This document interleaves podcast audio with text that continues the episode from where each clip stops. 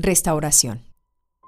Esperar es una habilidad que debemos desarrollar a diario y cuando la desarrollas llega lo que muchas veces no creemos necesitar y es la restauración. ¿Quién restaura? ¿Quién nos dignifica? ¿Quién se encarga de llevarnos al siguiente nivel? Hoy hablaremos en nuestro podcast del día en la restauración. Atenta a nuestros últimos episodios de esta maravillosa serie, características que nos llevan al éxito. Hola, ¿qué tal a todas? Soy Carolina Contreras y te doy la bienvenida a este maravilloso espacio, poderosa en la intimidad con Dios. Un ambiente diseñado para todas las mujeres que buscamos herramientas para crecer en nuestra espiritualidad con Dios. Bienvenidas y espero lo disfrutes.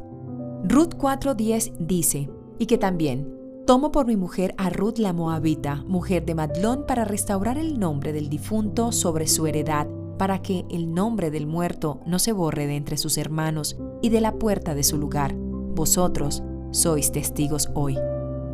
Vos toma por esposa a Ruth. Al hacer esto, como dice el versículo, restaura el nombre del difunto y su heredad. Pero aquí no solo está restaurando el nombre de Madlón. Al restaurar el nombre del difunto, restaura por ende a la viuda y la heredad que viene de parte de él. Esta hermosa restauración se da después de un proceso de darle cumplimiento a la palabra, donde reconocemos quién es el eje de nuestra vida. Ruth tenía claro quién era su Dios y sumado a ello llevó a cabo los pasos hacia la victoria. En su vida, el ser resuelta, ser diligente, el ser prudente, ser estratégica, ser obediente, cuidar de su reputación y aprendió a esperar. No podemos estar leyendo la palabra del Señor por leerla, Debemos entender que cada historia allí plasmada trae enseñanzas profundas para nuestras vidas. Debemos profundizar en ellas, tomarlas como un referente y aplicarlas a nuestra vida. ¿Quién es el que nos restaura? Sino nuestro único Salvador, nuestro Dios, quien nos permite nacer de nuevo. Él, con su obra rara y extraordinaria, empieza a poner todo en su lugar, pero recuerda siempre, cumplir con tu parte. Cuando entendemos quién es el eje de nuestra vida, quien pone en orden el funcionamiento de nuestra existencia, empezamos a caminar así, conforme a sus lineamientos, como a Él le gusta. Esto es un tema personal, único e intransferible, tú y Dios. Él sabrá cumplir su propósito en ti, en su tiempo, no en el tuyo. Sabrás entender lo que Él tiene preparado para ti cuando lo pones a Él en primer lugar. Todo irá fluyendo. No le temas a la adversidad, no le temas al panorama. Recuerda que tenemos de nuestro lado al pastor de pastores, pero te insisto, cumple con tu parte. Cumplir con nuestra parte hace la diferencia. Cuando somos restaurados, somos sanos, llenos de vida, somos libres, somos fructificados y prósperos. En la palabra hay un sinnúmero de testimonios de vida de los tipos de restauración, restauración espiritual y familiar, restauración económica, cuando nos convertimos en hijos, tomamos el derecho de ser herederos, así que somos dueños de su riqueza y poder, pero cada uno tendrá que trabajar por su bendición para hacerse dueño de su herencia.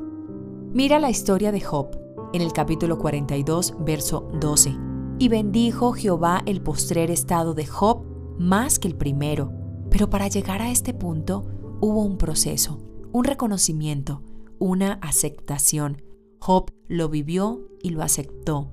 Aceptó su circunstancia de vida, no renegó, y esto lo llevó a su victoria. Cumplió a cabalidad la palabra del Señor.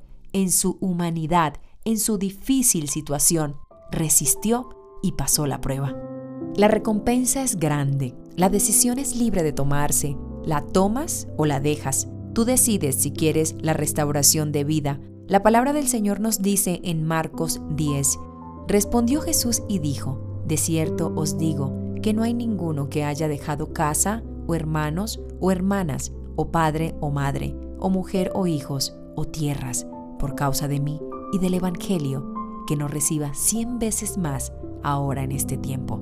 Tú eres dueño de una bendición, de una porción de poder y vida eterna, que se tiene reservada para todos aquellos que tomen la decisión de reconocer a su Salvador, su Dios, y llevar una vida nueva delante de Él. Recuerda, y no me cansaré de decirlo, cada uno debe cumplir con su parte, cada uno debe tener una disposición en su corazón, una convicción de vida. Solo para quienes creen se hace real. Todo esto está en creerlo. Cree en Jesucristo, crece en su palabra y fructifica con su poder. Yo, en lo personal, amo esta ecuación. Amo creer en Él, llenarme de su poder. Qué fácil es creer cuando todo fluye, pero rétate y aprende a creer realmente. Cuando creemos desde nuestro corazón, sabemos que sin importar las circunstancias, Él siempre dará la victoria. Resiste y ve por tu restauración. No olvides visitarnos en nuestras diferentes redes sociales. Gracias por hacer parte de este maravilloso ambiente espiritual. Bendiciones.